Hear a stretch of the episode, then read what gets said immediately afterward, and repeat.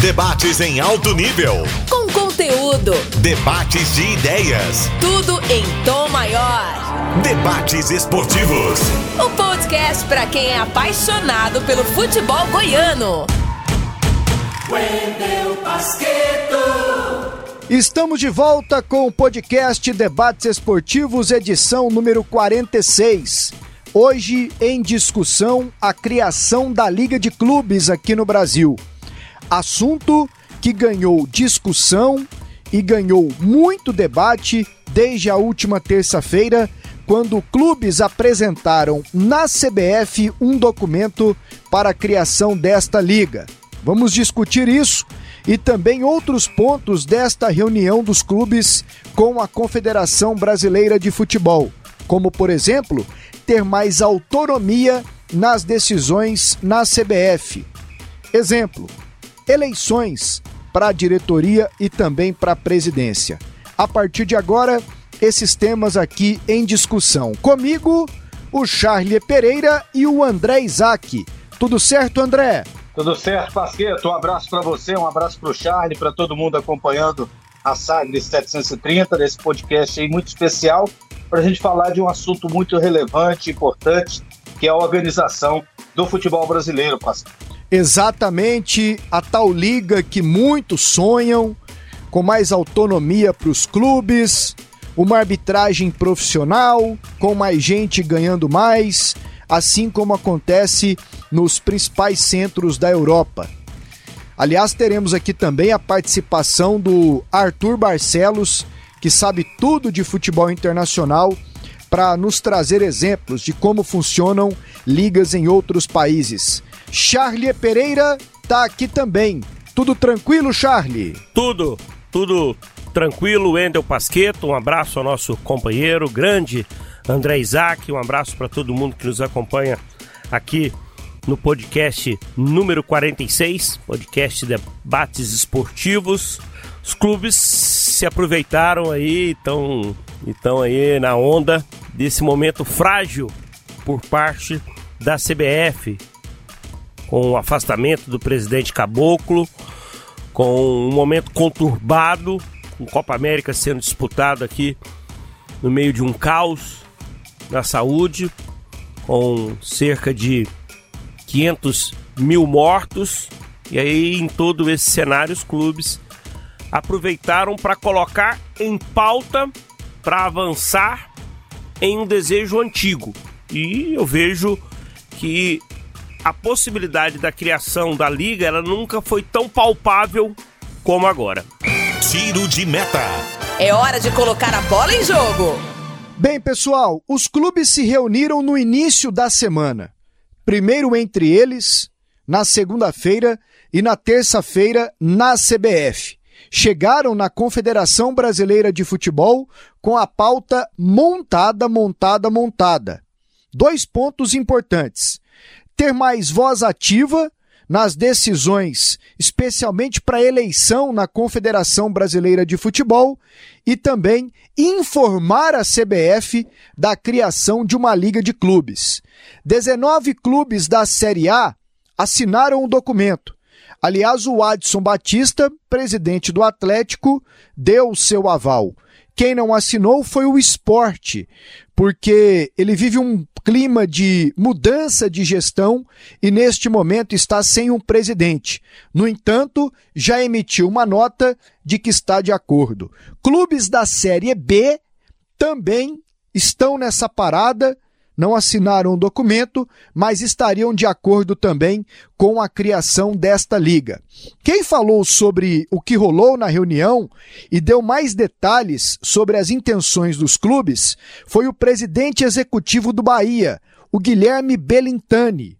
Ele concedeu uma entrevista para o canal ESPN e primeiro contou detalhes dos bastidores para a criação desta liga. Acompanhe o fato de termos feito em silêncio, é, não necessariamente em segredo, mas em silêncio, mostra que é, o clima de união dos clubes está diferente e os clubes têm amadurecido.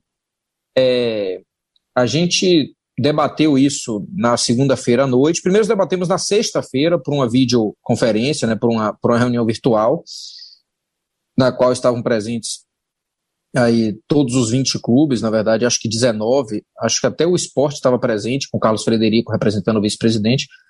É, me parece que 19 ou 19 ou 20 clubes na sexta-feira, e no, e no sábado, ou e, no, e na segunda, presencialmente, à noite, já no Rio de Janeiro, num, num, num, jantar que fizemos, já tínhamos 13 clubes, o compromisso era que os clubes estivessem presentes no, no, na terça, mas já na segunda noite tínhamos 13 clubes que debatemos a pauta, organizamos a pauta, e na terça-feira, numa reunião de duas horas, portanto, uma reunião rápida, mas profunda, e eu diria até que histórica, é, conseguimos que 19 clubes da Série A do futebol brasileiro assinassem uma carta é, à CBF, que também é um compromisso interno entre os clubes, não é uma só, não é apenas uma carta à CBF, mas um compromisso interno é, com alguns princípios, alguns deles explícitos na carta e outros é fora da carta, mas definidos muito claramente na reunião.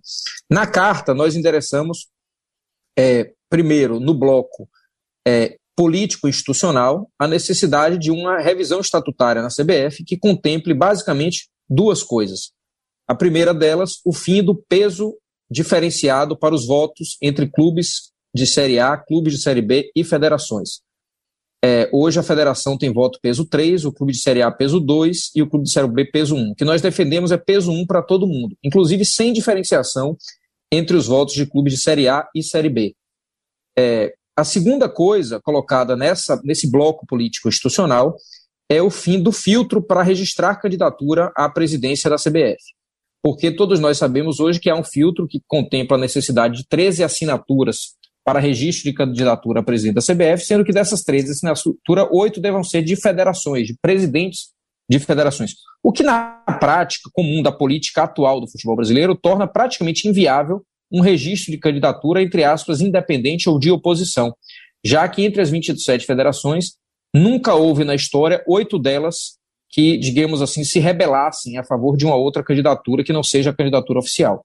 Portanto, a gente pede essas duas mudanças no âmbito político institucional e no âmbito é, esportivo e da organização do futebol brasileiro, a gente informa, aí já não, não é mais uma requisição, um pedido, a gente informa é, que estaremos constituindo imediatamente a Liga do Futebol Brasileiro entre clubes de Série A baixo assinado, que são 19, e depois da entrega da carta, o esporte já se manifestou favoravelmente a também integrar, portanto, hoje ainda que informalmente não oficializado, mas verbalmente já dito, o esporte também integra e teremos 20 clubes, portanto, nessa liga.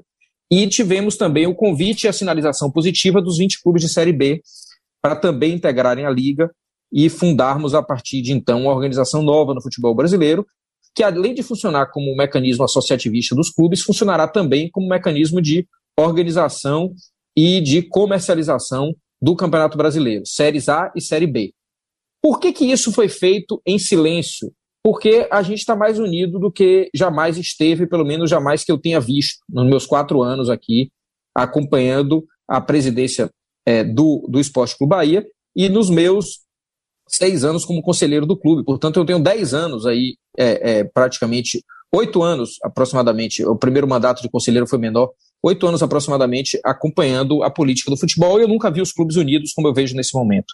É, aí tem dois aspectos. Como explica a união dos clubes, de forma muito objetiva aqui, eu já me alonguei demais na primeira resposta, mas explica de duas formas. Primeiro, o amadurecimento dos próprios clubes.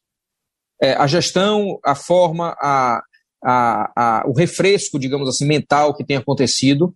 E do outro lado, a necessidade barra vacância do poder, não é? é eu acho que isso é muito claro. É, na política não há cadeira vazia. Quando ela está vazia, alguém vai lá e ocupa. E nós decidimos ocupar uma cadeira, não formalmente na presidência da CBF, mas uma cadeira também de protagonismo no futebol brasileiro. O presidente do Bahia também respondeu um questionamento. E se a CBF negar a criação da liga? Ouça o que ele disse.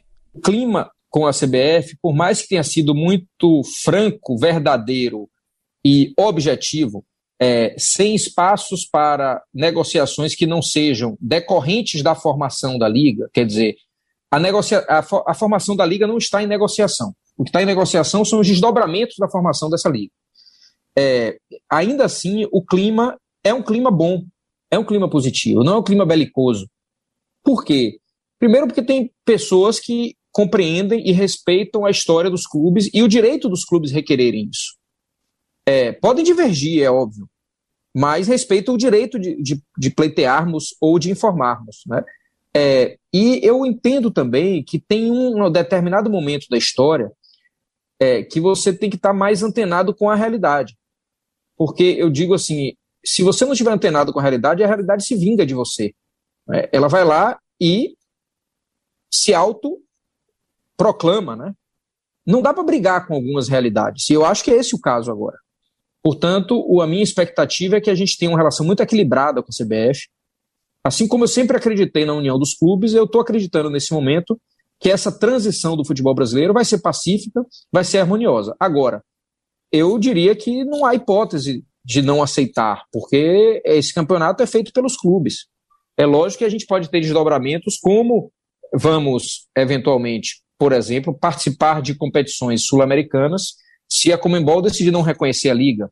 Isso pode ser um problema? Pode. Acho um contrassenso, porque vários outros países da América do Sul têm liga e são reconhecidas, vários países da Europa, praticamente todos têm liga e são reconhecidas pelo EFA, e, e assim eu não vejo por que não ser reconhecido no Brasil. De, daria muito trabalho para explicar esse não reconhecimento. E para terminar, outro ponto que destacamos desta entrevista do Guilherme Belintani, presidente do Bahia, para a ESPN, foi de que o que pode ser melhorado. E ele deu alguns exemplos do que pode melhorar na execução do Campeonato Brasileiro. Ouça. Vou dar um exemplo simples, simples, muito simples. Campeonato Brasileiro agora, desse ano. Qual foi a primeira partida do Campeonato Brasileiro? Santos. Cuiabá. Não, e Cuiabá e Juventude. Isso. Pronto. Com todo respeito ao Cuiabá e ao Juventude, não acho que faça nenhum sentido. A primeira partida do Campeonato 2021 foi com dois clubes que ascenderam agora no campeonato. Se tivesse o Bahia, também não faria sentido, só para deixar registrado, que não é nada com o Cuiabá ou com o Juventude. A abertura do Campeonato Brasileiro deveria ser Flamengo e Palmeiras, ou Palmeiras e Flamengo. Alguém no mundo de, digamos assim, de gestão do marketing do futebol ou de qualquer marketing pensaria diferente isso? Não pensaria. Esse não é um tema que passa pela nossa realidade da organização do Campeonato Brasileiro. As pessoas não se preocupam com isso. Esse tema é tão marginal, digamos assim, no nosso pensamento, que não tem nem crítica sobre isso. Ninguém nem levanta mais crítica. Ninguém é incapaz de dizer, na hora que o juiz apita Cuiabá e Juventude, ou se fosse Bahia e Atlético Mineiro, qualquer clube que não fosse o campeão e o vice do ano passado, ninguém consegue nem lembrar que tem alguma coisa errada. Ou seja, nós já perdemos até a referência do que é básico. É, então, assim, eu só estou dando um exemplo de uma coisa absolutamente simples. Eu, tô, eu vou jogar amanhã aqui Bahia e, e, Ceará, não sei se pode dizer horário assim, é gravado, né? Mas estamos gravando aqui, meu jogo é amanhã. Fique à vontade. Né? Beleza, então pronto. O jogo, até dois dias atrás, era às, às, às 20 horas, me engano, ou 21. Há dois dias atrás, nós recebemos o ofício dizendo que o jogo é 16 horas. Daqui a três dias, o jogo é 16 horas. Nós programamos para estar tá todos os jogos, pelo menos 24 horas antes, os jogadores é, acomodados no seu quarto. 24 horas antes do jogo. É um planejamento nosso. Dessa vez, atrapalhou muito, não atrapalhou um pouco, mas, gente, três dias antes mudou o horário da competição, mudou o horário do jogo. Três dias antes. E o Estatuto Torcedor, se qualquer torcedor do Brasil entrar com ação hoje, muda o jogo de amanhã, porque as pessoas não entram, não, não querem fazer isso. O Estatuto do Torcedor proíbe isso dez dias antes do jogo. Só para dar um exemplo, por que mudou? Por causa da seleção brasileira. Ou do Copa América. Mas não tinha Copa América antes, eu não estou entendendo. Copa América foi, foi feita segunda-feira passada? Agora? Então, assim, só estou dando né? Só alguns exemplos, assim. Mas eu estou escolhendo os muito simples para nem precisar ir para os mais para os mais né, é, é, é, relevantes, assim, de forma de, de negociação com redes de TV, com lei do mandante, que o Brasil é o único clube que não tem é, o direito do mandante vender seus jogos, apesar do que com a liga isso tende a, a ter menos relevância. Mas, assim, é uma série de. A arbitragem brasileira com todo respeito a muitos árbitros bons que nós temos, mas a margem de erro é muito maior do que a arbitragem no mundo inteiro, no mundo de alto nível do futebol. Nós demoramos 3, 4 minutos para medir uma linha de impedimento no VAR. Então, assim, é, é, algo, é algo de fato que tem caminhos demais para avanços. Agora, repito, quando a gente faz um movimento desse de formar a liga, nós temos que ser capazes de fazer e de sair do discurso. E tem outra coisa que, para fazer justiça, quando eu falo isso tudo, eu não estou dizendo que não há, não, não, não tem havido evolução nos últimos anos. Para mim, o futebol brasileiro hoje é melhor do que era 10 anos atrás. E é melhor do que era 20 anos atrás ou há 30 anos atrás. Eu acho que hoje nós não temos clima para ter um conflito de 87 das taças das bolinhas. Né? O futebol brasileiro avançou bastante. E eu preciso ser justo em relação a isso. E avançou nas mãos da CBF. Agora, avançou na velocidade que a gente quer, Hoje tem o tipo de gestão política institucional que a gente quer. Tem, os clubes têm igualdade nas participações dos votos? Não, não temos. Não avançou como a gente quer, na velocidade que a gente quer, da forma que a gente quer. Por isso, nós estamos partindo para um outro caminho. Ouvimos o Guilherme Belintani, presidente do Bahia, em entrevista ao canal ESPN. Ele é uma espécie de porta-voz dos dirigentes nesta questão da criação da liga. Articulado, né? Ele é mais. Muito, muito, muito articulado, muito inteligente. E aí, Charlie, ele deu os exemplos dele, né? Querem a liga, querem mais voz ativa ou voz ativa na, na CBF, afinal, os clubes têm muito menos peso do que, por exemplo, federações, quando é para decidir um presidente a diretoria da entidade. E aí, Charlie Pereira, primeiro sobre eleições na CBF. O pessoal se aproveita do momento do afastamento do caboclo. Os clubes querem representatividade. Vai colar ou não? Ou pode ser um ponto para que eles tenham o aval da liga mas não tem aval na eleição da CBF. Como é que você define essa situação? Tudo faz parte de um jogo de xadrez, você foi muito bem. A gente perde aqui, mas ganha ali. Né? A gente perde nessa situação da CBF de, de ser... Eu até acho que isso foi feito de caso pensado, viu? Perdemos nessa, mas ganhamos nessa. Tá, então né? não, deixa não, a gente fazer a liga. Não, vamos voltar de mó banano, né? É igual aquela situação quando o Adson Batista quis contratar o, o. O Juninho. O Juninho. E pediu que o Vila o liberasse. O, e pediu que o Vila liberasse para ele o Vando. É. Mas na verdade ele queria o Juninho. Aí o Vila foi lá, renovou com o Vando, ele pegou e contratou o Juninho. Que deu muito certo no Demais. Atlético, né? O, o, o Pasqueto, é, hoje, até para que quem está nos acompanhando entenda, as federações são 27, elas têm peso 3. Então cada voto de uma federação Cada posicionamento de uma federação vale três votos. Os clubes da Série A têm peso 2. Por exemplo, o Atlético Goianiense é, ele tem dois votos. Os clubes da Série B, no caso Goiás e Vila, os nossos representantes, um voto. Então isso significa que que as federações, se elas escolherem um nome, elas sempre vão ganhar. Não tem para os clubes da Série A, para os clubes da Série B. Eles não vão conseguir, mesmo se juntarem os 40 clubes, eles não vão ter a mesma representatividade e o poder das federações, que normalmente são muito unidas. São muito unidas, né, porque existe toda uma estrutura histórica por trás de apoio da CBF a essas instituições. E elas não querem mudar isso. É um cenário que, ele, é, que é inadmissível, eu acho, na cabeça da maioria dos presidentes, essa mudança. Então ninguém vai contra.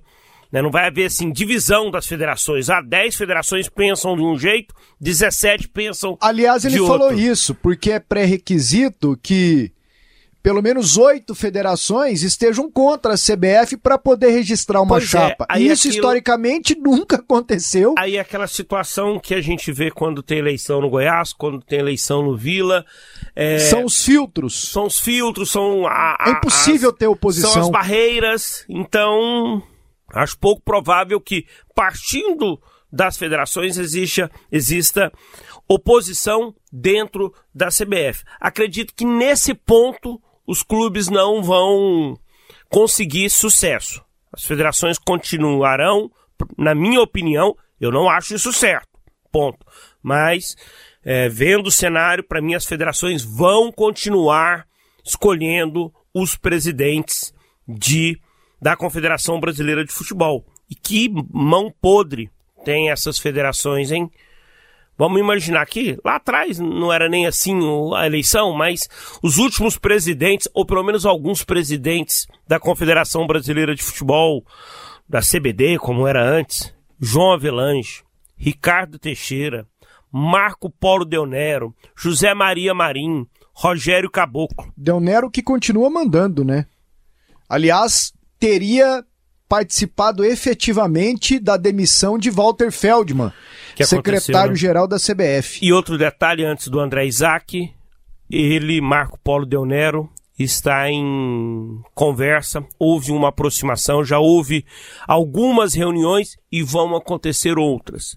Dele, Marco Polo Deonero, com Ricardo Teixeira, que ainda tem grande influência no futebol brasileiro.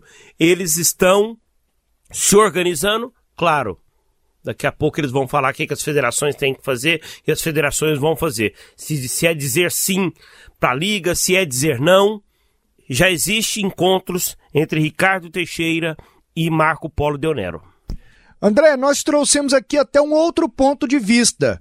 Será que hum. casaram essa proposta de ter mais autonomia em decisões eleitorais da CBF para conseguir a aprovação da liga?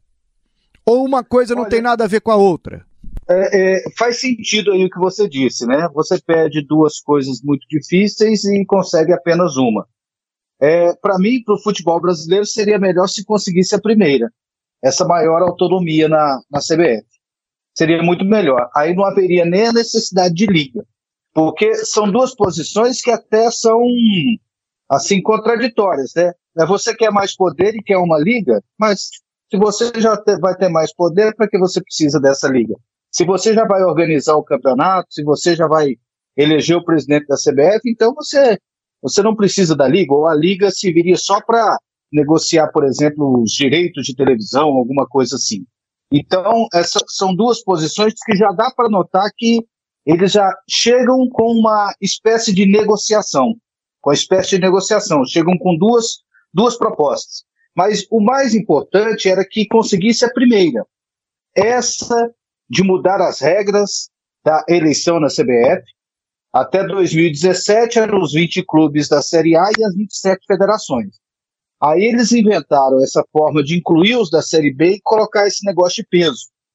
É, 27 contra 20, de qualquer maneira, as federações elas tinham é, a, a liberdade para escolher o presidente. Elas tinham que mais de 50% dos votos. E com essa mudança, eles continuaram com o mesmo percentual, rigorosamente.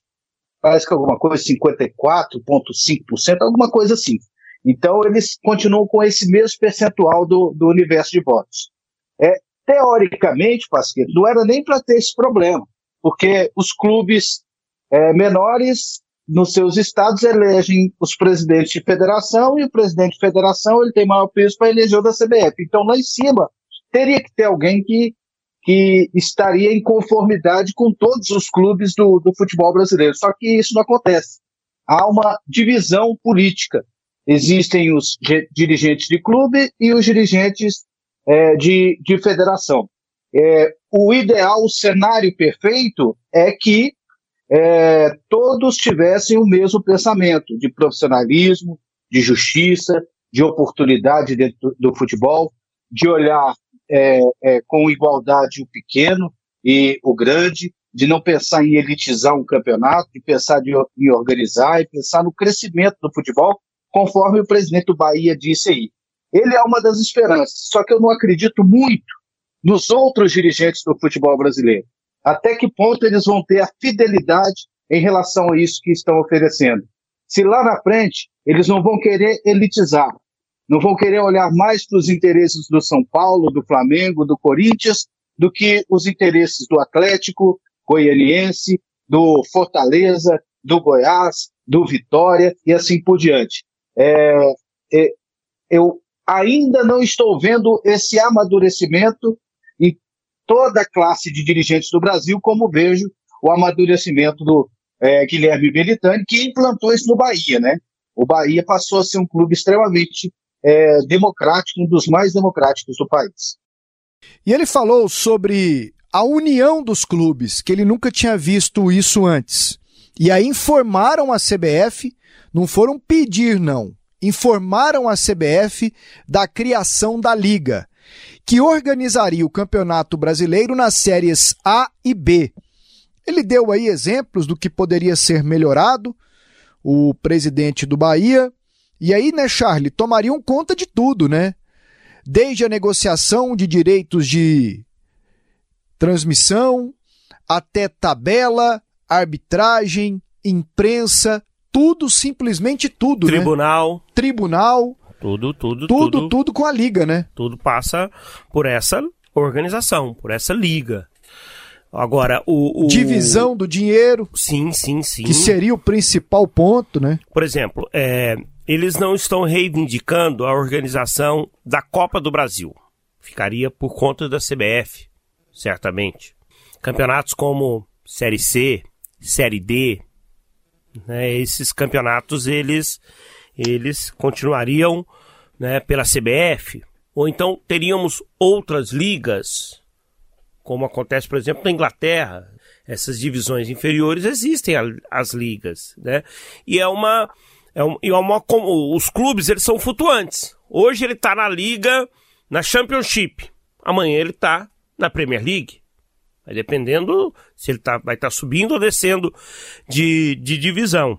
É algo que a gente ainda vai entender é, de forma mais, mais clara. A CBF ainda não se posicionou oficialmente e disse que só vai fazer um posicionamento em relação ao pedido dos clubes, ou então ao que os clubes querem, só após a resolução do caso Caboclo, do presidente Rogério Caboclo, que está afastado aí por conta de uma acusação de assédio moral e sexual diante de uma funcionária, de uma secretária lá da CBF. Pasqueto, é muito difícil. É um caminho muito difícil ainda a ser percorrido até que os clubes tenham essa liga organizada por eles.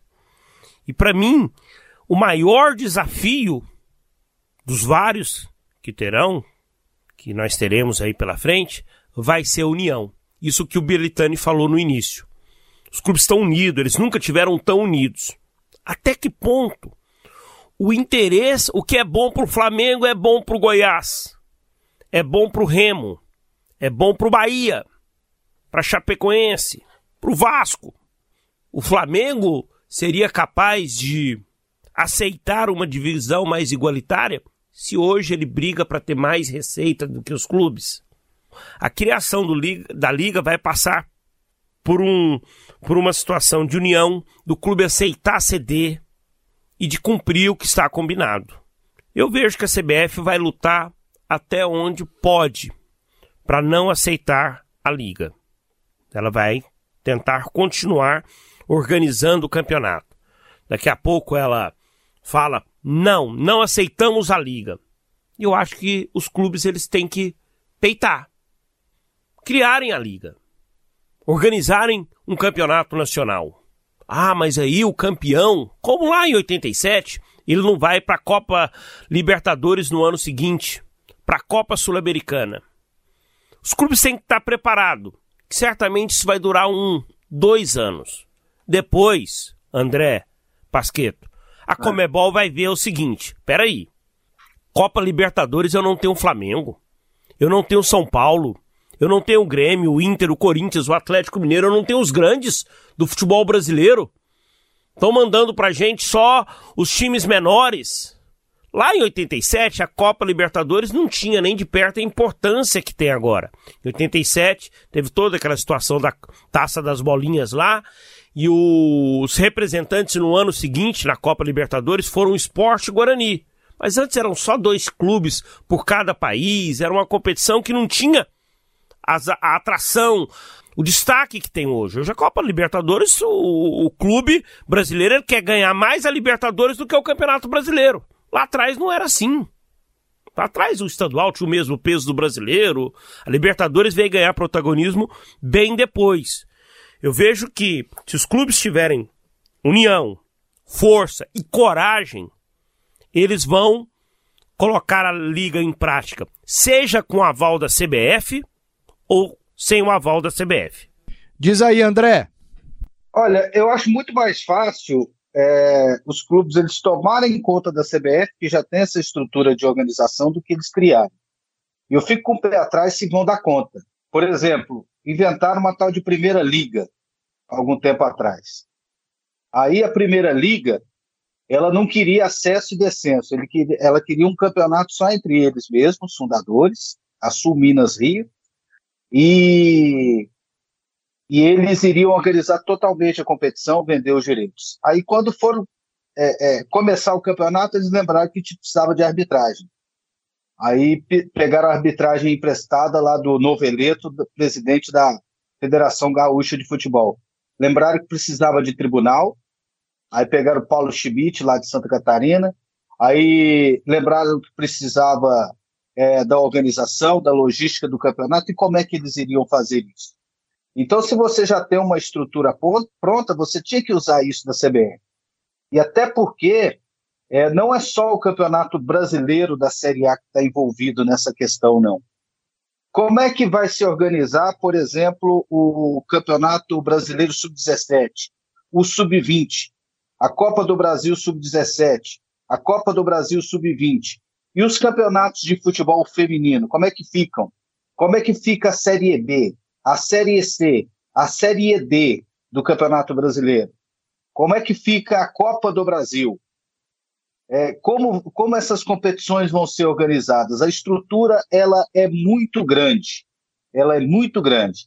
Eu, eu fico assim com o pé atrás em relação à capacidade dos clubes de gerir essas competições ou de gerir tão somente a Série A do, do Campeonato Brasileiro. E até que ponto um ou outro não vai pular do barco é, dependendo de um ou outro acordo político. Como, por exemplo, eu citei a Primeira Liga, ela existiu porque o Flamengo estava e o Fluminense estavam brigados com a Federação Carioca de Futebol.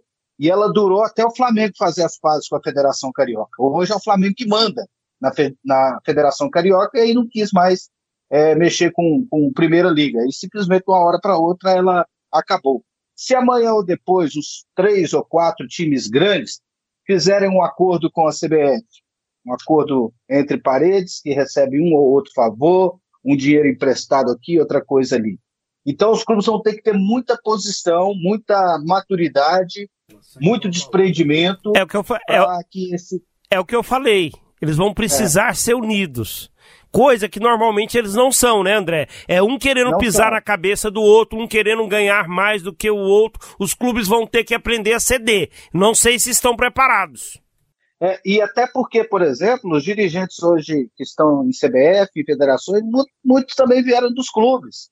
Então, eles são mais ou menos é, do, do, do, mesmo jeito. E eu não vejo, assim, na, na maioria, um profissionalismo como vejo no Guilherme Belintani, é, presidente da equipe do Bahia. Por exemplo, você está aqui, o Flamengo. Até que ponto vocês confiam que o Flamengo seja um clube solidário aos demais? dia desse o Flamengo estava levantando a bandeira do, da MP do mandante, onde se é, favorece as negociações mais individuais do que coletivas. Quando o Flamengo foi consultado pelo CAD que tipo de negociação ele preferia, ele falava que preferiria é, negociações individuais. Agora ele mudou para coletivas, então, é, é, nesses pontos aí é que eu fico com o pé atrás em relação à CBF de ceder o poder, eles não querem ceder o poder de jeito nenhum, dar brecha para perder o poder, para ter eleição, eles odeiam essa, essa, essa palavra eleição, discussão de ideias, é, e, por outro lado, a união dos clubes. Esses são os pontos de dúvida. E aí, André, capacidade de gestão né? Tem que ter a união, porque se não tiver, não sai do papel. E capacidade de gestão?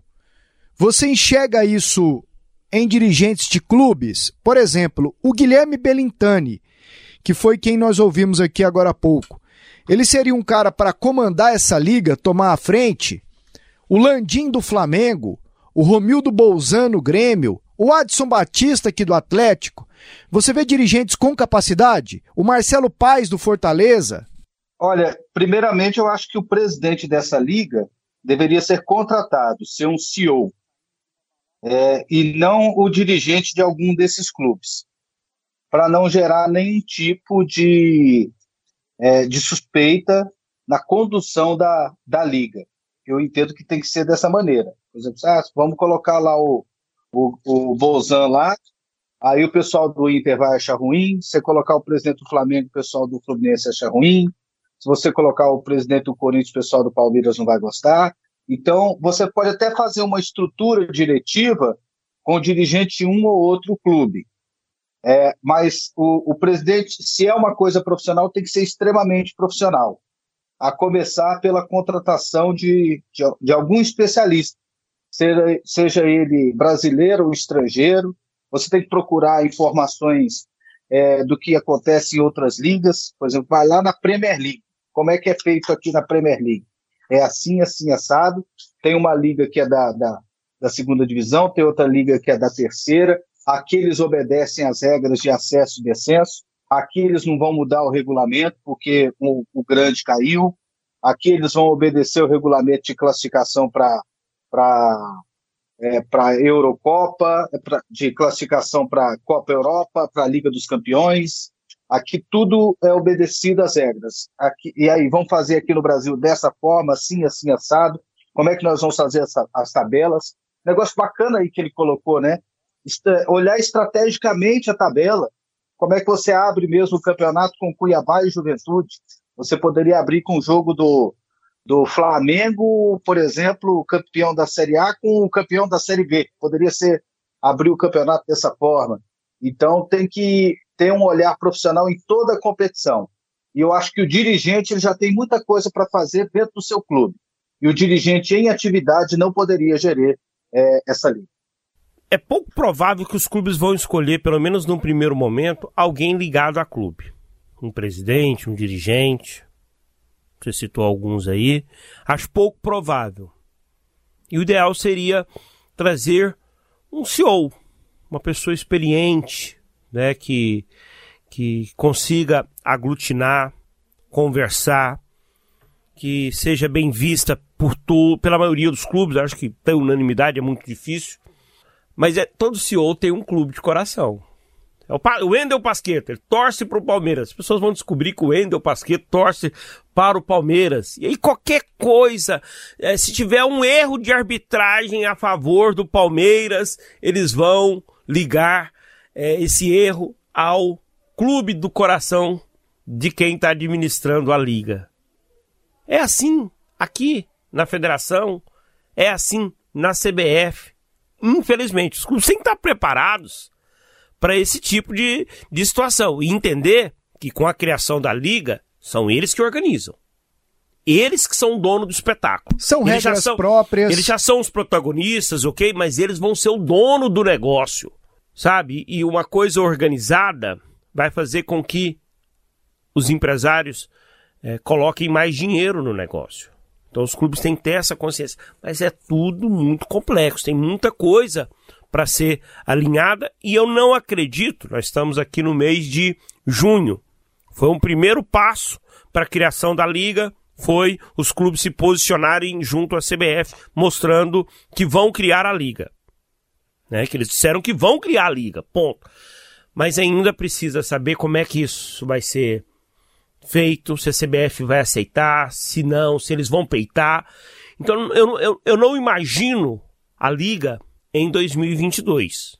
Talvez para 2023, mas já será um grande avanço se eles tiverem aí o Campeonato Brasileiro para que eles possam organizar. É porque tem uma diferença. Você pode pegar exemplos de organização. Aí você vai na Premier League, na Bundesliga, na La Liga. Você pode ir nas ligas americanas, em outros esportes, na NBA, na NFL, especialmente nessas duas, mas tem a liga do beisebol, tem a liga do hockey também. Ok. Só que mais do que isso, aí a Premier League serve de exemplo, que é a transição de um campeonato já existente para a criação de uma liga. Porque daqui a pouco o Marabá vem aí, dessas ligas principais na Europa, a Premier League é a mais nova delas, 92. Teve um aspecto político que fez com que ela surgisse, inclusive com base naquelas tragédias que aconteceram no futebol inglês e tudo mais. E aí aconteceu uma transição de um campeonato existente é para a bem... formação da liga. E é a mais bem sucedida, mesmo sendo uma das mais jovens. Isso. Ao lado da Bundesliga, que que é muito antiga e a La Liga que é mais antiga ainda. Então assim, você tem que ter interesse, você tem que estudar, tomar exemplos, ouvir as pessoas certas e colocar para ouvir quem entende do negócio, da gestão esportiva. Não é coisa de curioso, não. Mas os exemplos estão aí e bons exemplos a serem seguidos. Agora, André Pasqueto, É. seguinte, é, o Beritani falou sobre algumas coisas aí, por exemplo, saber valorizar o campeonato. Não pode começar a competição com Juventude Cuiabá. Não Quando pode. o Roberto Sampaio colocava Goiás e Vila aqui, Hum, na primeira rodada do Goianão, André Isaac reclamava. eu, menininho, ouvindo rádio no carro do meu pai, Ouvindo o André André Isaac, já repórter das feras do Cajuru, Já comentava, você já. produtor, você produtor lá do Cajuru, braço direito dele, Coitado do Roberto. Leleco, Washington, vocês matavam o Roberto Sampaio. Onde se viu? Colocar Goiás e Vila na primeira rodada. Não sei que tem, papapá. Quer acabar com o Goianão. Aí, ó. Não, mas o existe, homem sugeriu existe- Palmeiras e Flamengo na primeira. existe uma diferença. O campeonato é de pontos corridos. Ponto. O Goianão não era de pontos corridos. Claro que existe. Os times já vêm de uma Existe uma temporada situação... em andamento. Exato, tal. né? Claro que existe. Eu tô brincando. né? Agora, agora voltando a, a- a- destacar uma situação sobre. Não pode começar com Juventude Cuiabá. A arbitragem tem que ser melhor. Os estádios precisam é, estar em condições melhores, os gramados, etc, etc. Essa questão do julgamento aí do STJD, as coisas têm que ser decididas mais rápidas. Aconteceu um jogo domingo, até quarta já tem que estar julgado, decidido, sabe? Para as coisas serem mais claras, mais, mais rápidas. Então, são, são aspectos que eu vejo. Agora, existe uma situação. Os clubes, e os grandes principalmente, são chateados com a tal da data FIFA. De que aqui não para, na Europa para, e eles têm que jogar com jogadores, né, com, com, com vários desfalques. Eles vão exigir isso. Certamente uma liga vai exigir que o campeonato pare, que exija paralisação da competição enquanto a, a seleção estiver jogando, seja na Copa América, seja nas eliminatórias, seja qual competição oficial. Mas existe um outro problema. E os estaduais? E as competições regionais? Como é que os clubes desta liga vão trabalhar os estaduais? Porque boa parte deles, André, dos grandes clubes, eles já veem o estadual como um problema. Eles querem ganhar o campeonato, querem levantar o troféu, vão colocar né, é, na galeria lá, mas eles tratam o estadual como um campeonato de preparação, usam reservas, alguns clubes tentam desdenhar da competição estadual, né, que é uma competição importantíssima para a base do futebol brasileiro, porque ela traz é, a oportunidade do Goianésia jogar contra o Goiás, do Itumbiara jogar contra o Vila, da Aparecidense jogar contra o Atlético. E esses clubes menores, que não têm, digamos, um calendário tão qualificado como os clubes de Série A, né, a gente tem que ficar muito atento, porque senão, daqui a pouco, eles podem deixar de existir. É, com certeza. E se você observar, nós somos da época, Charlie, que o estadual era no primeiro semestre, teve uma época que era no segundo semestre, e no outro semestre acontecia o campeonato nacional. O campeonato estadual às vezes durava cinco meses. Cinco meses. E não morreu ninguém por causa disso.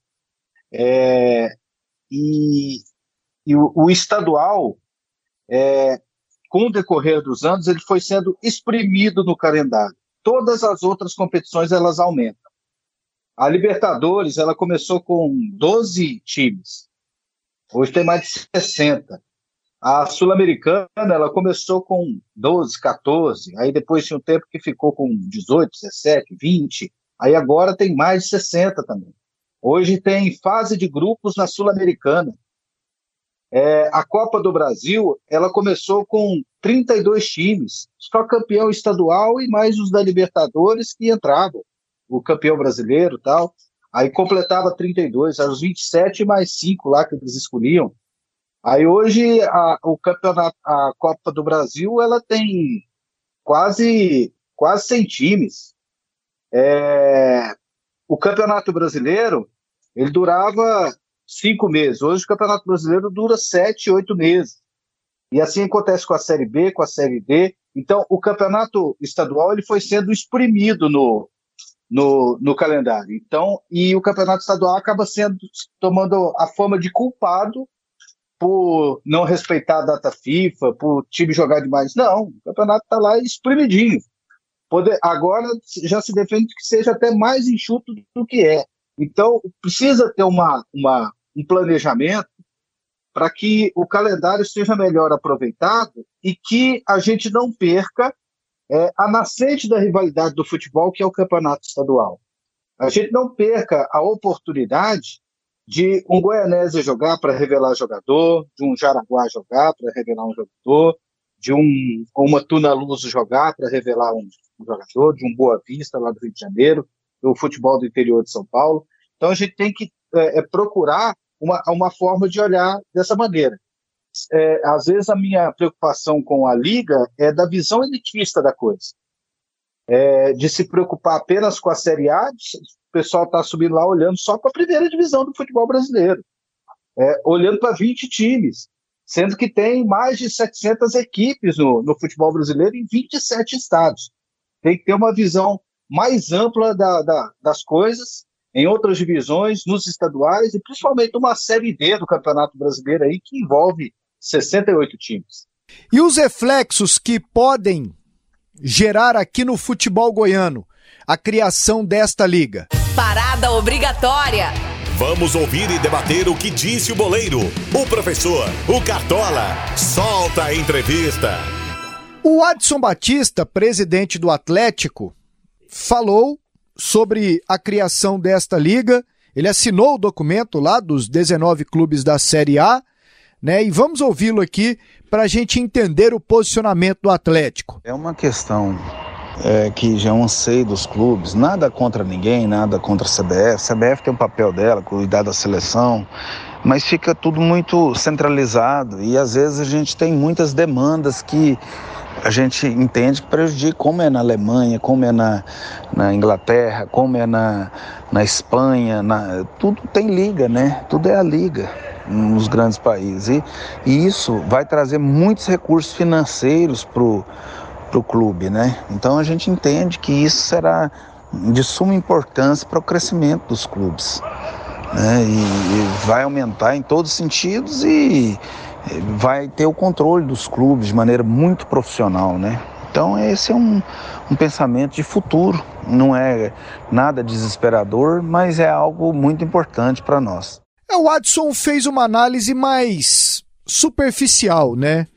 Não entrou muito no na criação em si e tal, nos reflexos e tudo mais. Mas deixou uma coisa clara, na minha opinião, uma vontade dele. Sim. E que eu acho que é de boa parte dos clubes terem mais voz, serem mais ouvidos. Mas aí é aquela história mais das decisões que você e o André trouxeram aqui. Será que o Flamengo, o Corinthians, o Palmeiras, o Grêmio, o Inter deixarão clubes como o Bahia do Belintani, o Fortaleza do Marcelo Paz, o Atlético do Adson Batista, daqui a pouco o Goiás do Paulo Rogério ou Vila Nova do Hugo Jorge Bravo, que eles tenham mais voz? Não sei. Aí que passa. Eu acho que a grande discussão está nisso. E aí está ligado diretamente à questão da divisão do dinheiro. Só que aqui isso é um programa à parte. Quando começarem a entrar de fato nesta liga. Mas André, aqui, assim, A criação da liga, qual o reflexo que ela pode trazer para o futebol goiano? Ah, acredito que muito pouco, muito pouco assim para o futebol goiano. É, seria para o que estiver representando lá na, na Série A. Vale dizer que não está ruim hoje, por exemplo, financeiramente para os clubes, já foi muito pior. A distância já foi muito grande.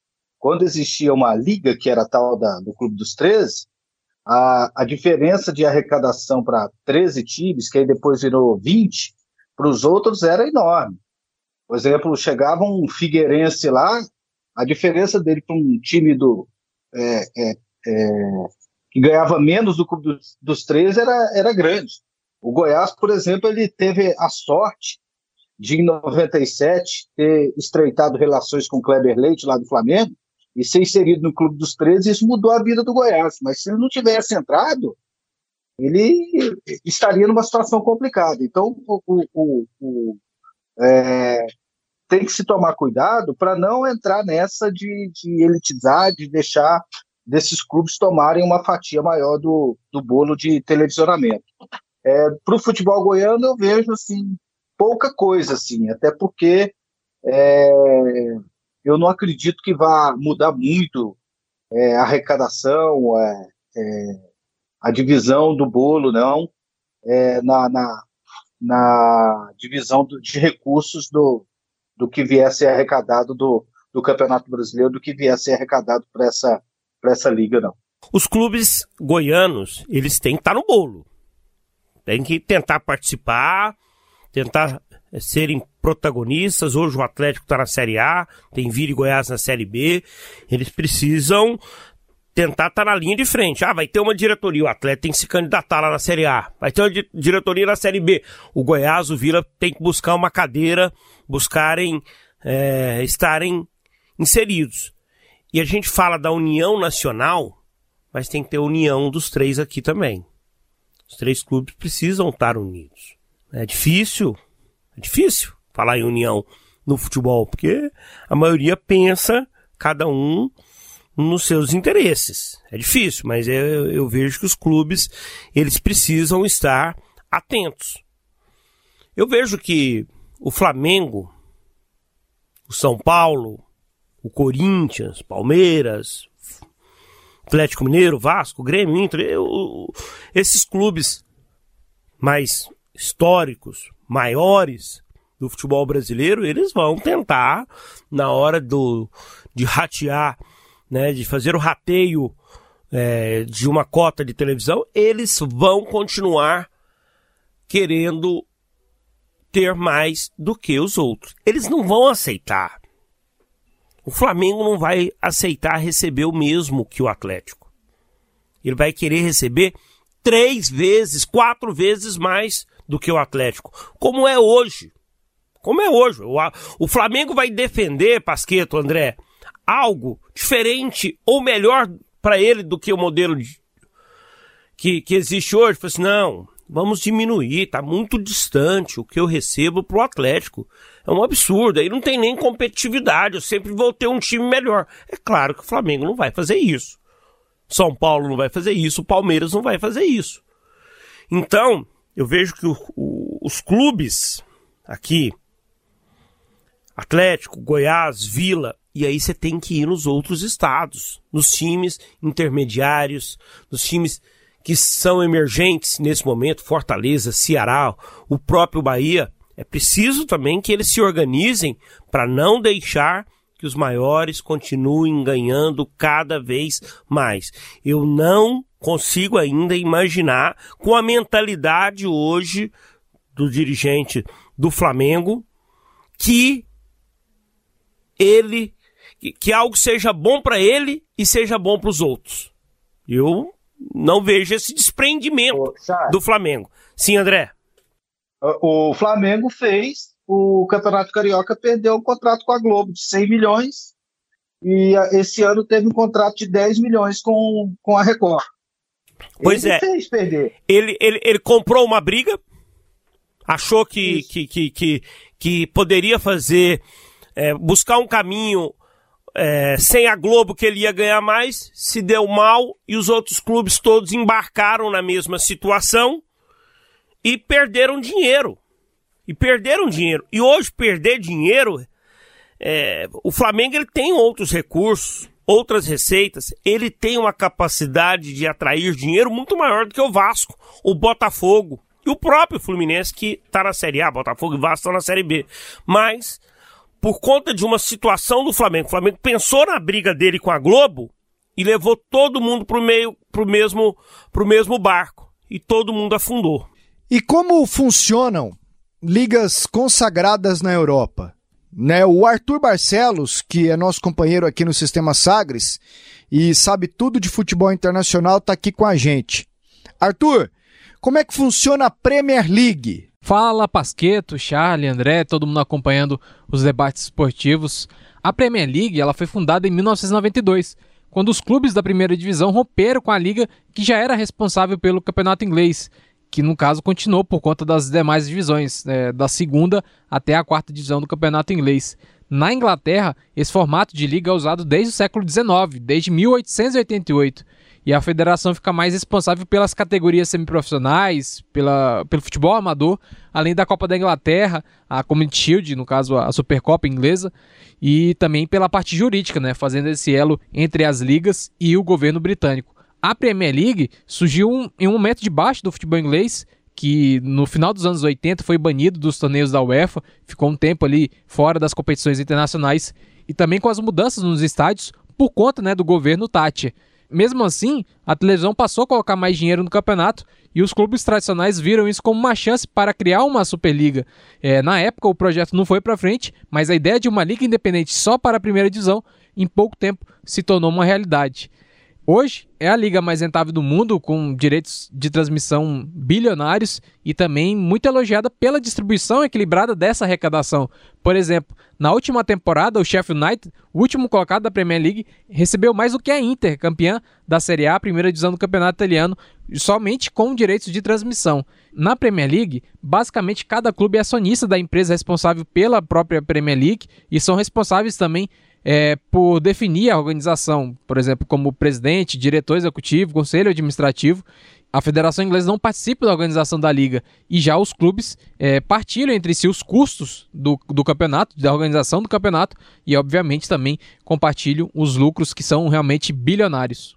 E agora, Arthur, e na Espanha, como é que funciona a La Liga? Pasqueto, na Espanha, a primeira edição do Campeonato Espanhol é organizada por uma liga desde o final dos anos 1920, desde 1928, 29, mais ou menos ali, junto com a Itália, que também surgiu com esse formato novo. É, mas no formato atual, criado em 1984, a Liga Nacional de Futebol Profissional, LFP, é a empresa que organiza as duas primeiras divisões. Ela faz parte da Federação Espanhola, mas tem uma independência na sua própria operação. Os 42 clubes das duas divisões é que formam a Assembleia Geral e determinam a organização da liga. É, a exemplo da Inglaterra, das outras ligas europeias, teve um crescimento internacional muito grande nos anos 90, principalmente com a venda de direitos de transmissão para fora da Espanha, e nessa época roubou o protagonismo do futebol italiano, apelidada inclusive de Liga das Estrelas, principalmente no início dos anos 2000. É, com o sucesso dos clubes espanhóis nos torneios internacionais, cresceu ainda mais essa marca da La Liga e desde 2008 negocia os name rights do campeonato e por isso que esse próprio nome La Liga é, passou a ser uma referência para a primeira divisão, sendo usado inclusive comercialmente para se referir como a melhor liga de futebol do mundo ainda hoje é, mesmo que tenha perdido protagonismo para a própria Premier League nos últimos anos.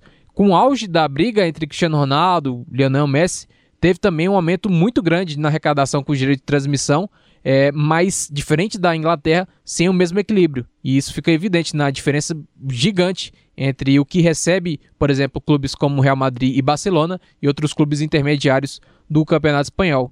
É, nos últimos anos, inclusive, tem buscado é, maior sustentabilidade, também tem investido bastante na qualidade da transmissão. É, se já não tem tantos craques como 10 anos atrás, está investindo na qualidade melhor, na, em mais informação né, do que é transmitido, não só pelo que acontece no campo. É, uma curiosidade também é que a própria La Liga tem investido com parcerias em projetos sociais. Aqui mesmo em Goiás, com o governo estadual, existe uma parceria firmada alguns meses atrás. E para terminar, Arthur, aqui na América do Sul nós temos a Liga Argentina, né? Que sempre mudam a regra no meio do caminho e tal. Como é que funciona na Argentina? E também na Europa, sim, outras ligas consagradas, como por exemplo na Alemanha Bundesliga. Explica pra gente. Pasqueto, a Alemanha, entre os principais campeonatos europeus, foi a última a adotar esse formato de liga. Inclusive, o futebol no país era dividido por associações regionais, um pouco como aqui no Brasil, com as federações estaduais que a gente tem ainda hoje. É, e somente depois da Segunda Guerra Mundial, somente depois da Alemanha nazista, é que o esporte passou a ser profissionalizado. A Bundesliga foi fundada ali nos anos 60, em 62, e pela própria federação alemã. Mas hoje tem uma empresa própria, a Deutsche Fußballliga, que desde 2001 é responsável pelas duas primeiras divisões do campeonato alemão. Mesmo assim, a Federação Alemã tem uma influência muito grande na organização e ela foi muito importante, inclusive, na criação dessa empresa à parte para as duas primeiras divisões. E desde os anos 2000, a gente vê realmente esse crescimento do futebol alemão por conta justamente da intervenção do, da Federação Alemã, é, que reformulou o seu sistema e revolucionou, principalmente, a formação de jogadores e treinadores nas últimas duas décadas. É, uma grande característica da Bundesliga, diferente das outras ligas, é a sustentabilidade. Os clubes precisam ter uma condição financeira muito mais responsável do que a gente está acostumado a ver em outros países.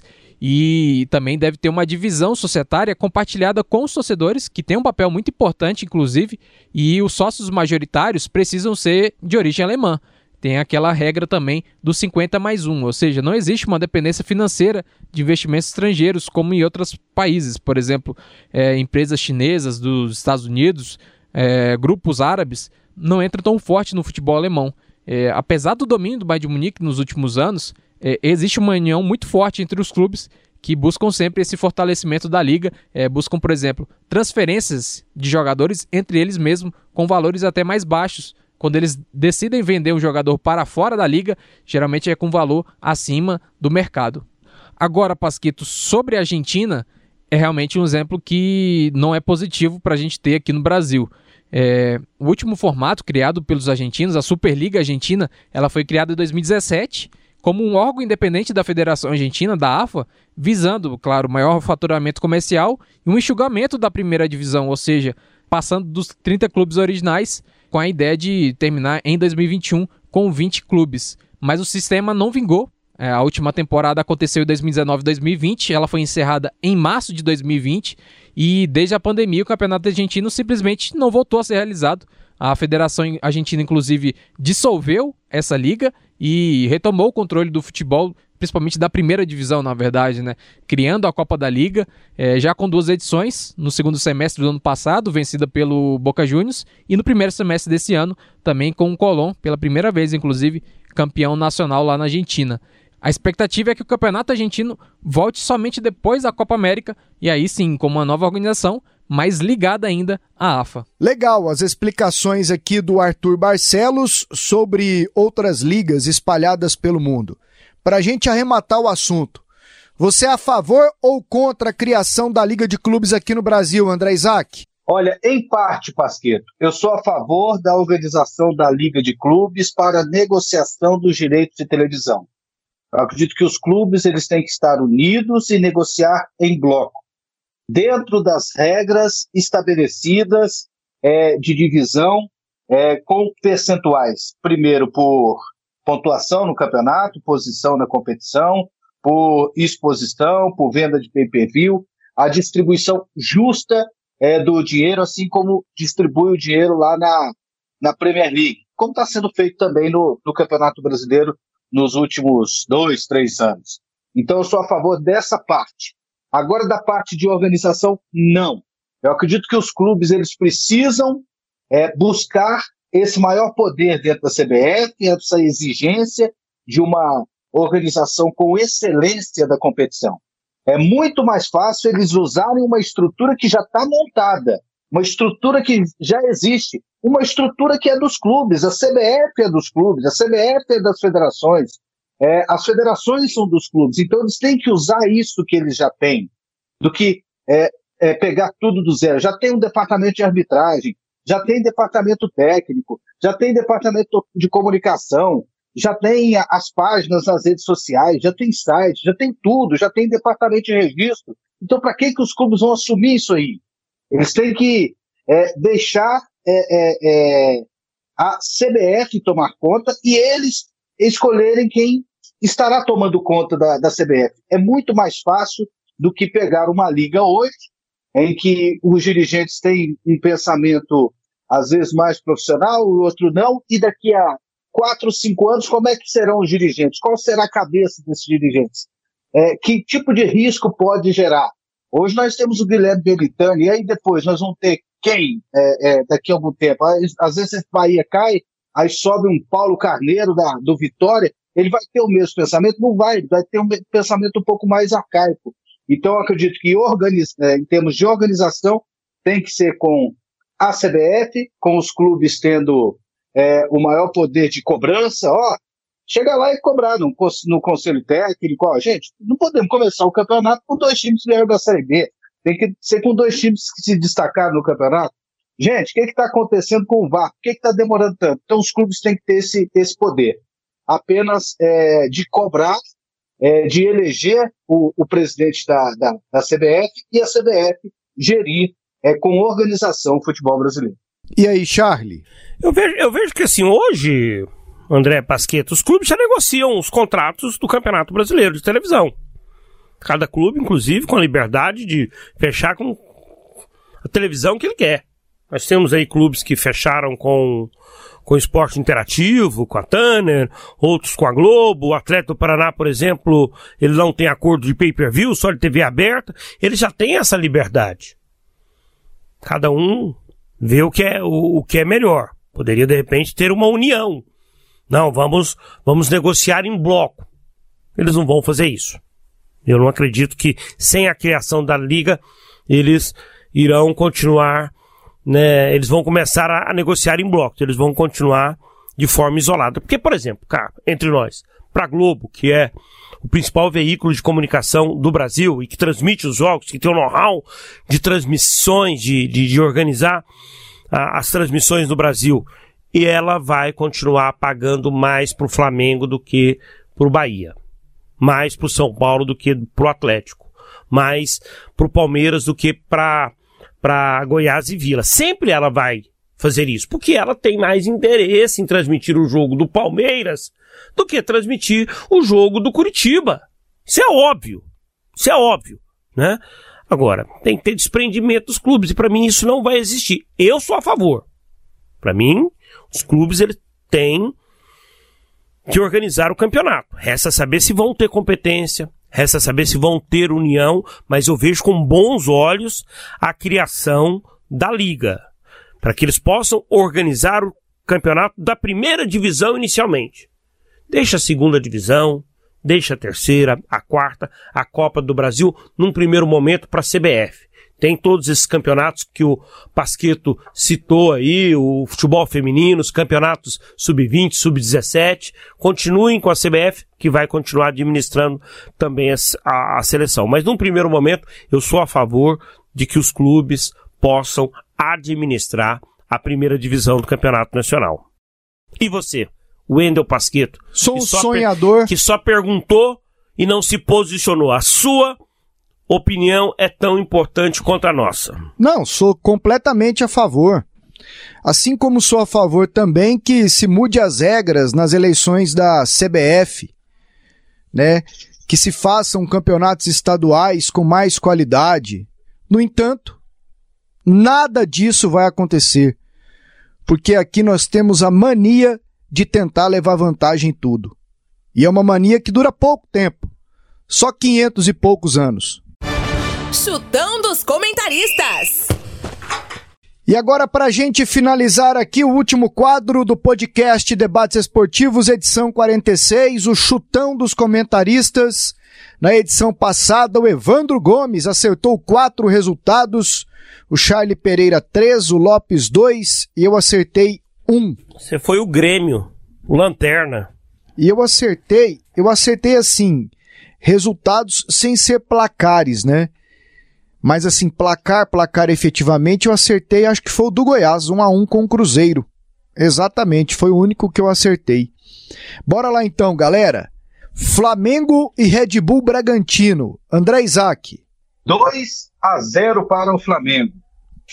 Charlie. 1 a 0 Flamengo. 3 a 1 Flamengo. Palmeiras e América Mineiro, André. 2 a 0 para o Palmeiras. Charlie. 2 a 0 Palmeiras também. Vou de 3 a 0 pro Palmeiras. 3 do Lucas Lima, hein? Hat-trick. Lucas Lima que foi pego numa balada clandestina. Torcedores cercaram ele e graças a Deus ele será demitido, espero assim, por justa causa do Palmeiras. Internacional e Ceará, André Isaac. 0 a 0 1 a 0 pro Inter.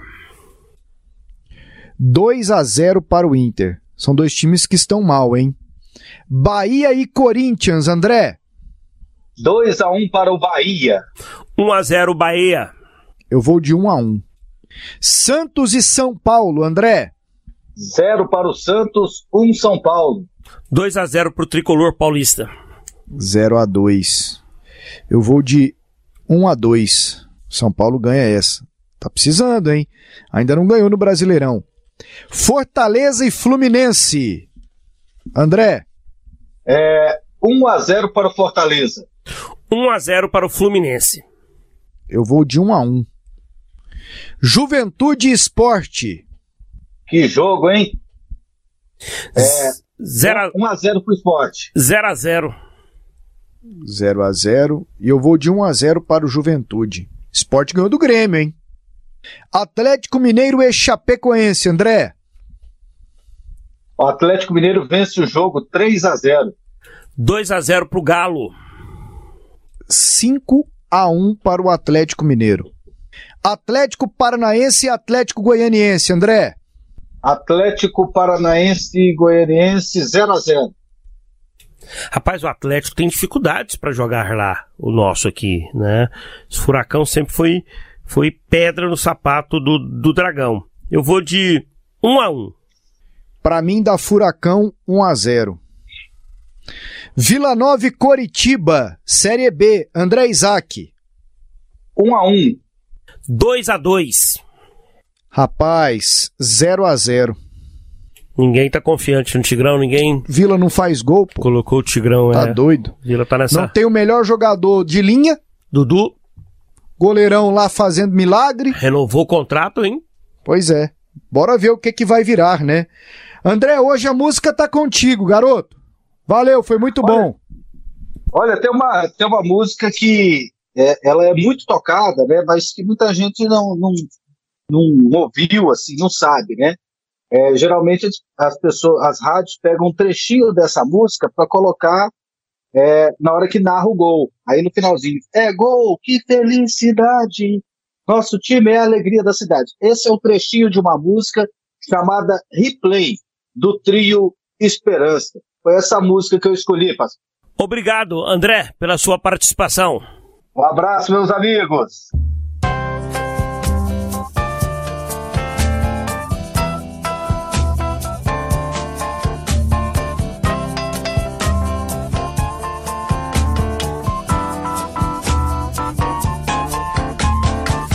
Só cinco minutos pra terminar o jogo. E o adversário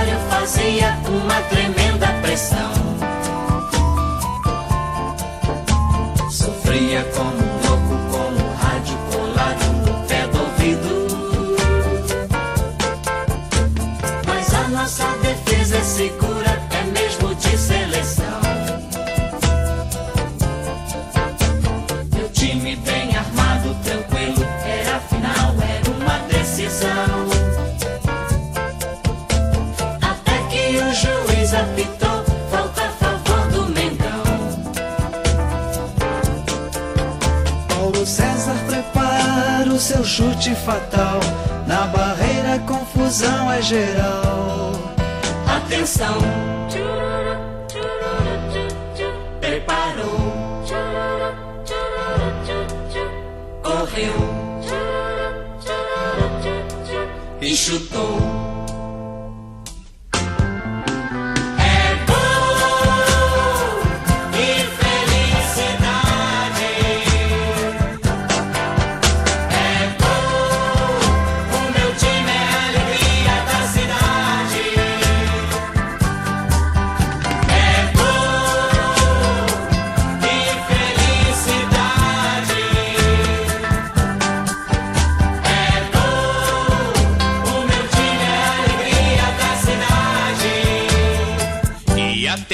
Que vamos repetir o gol. Atenção. Preparou. Correu. E chutou.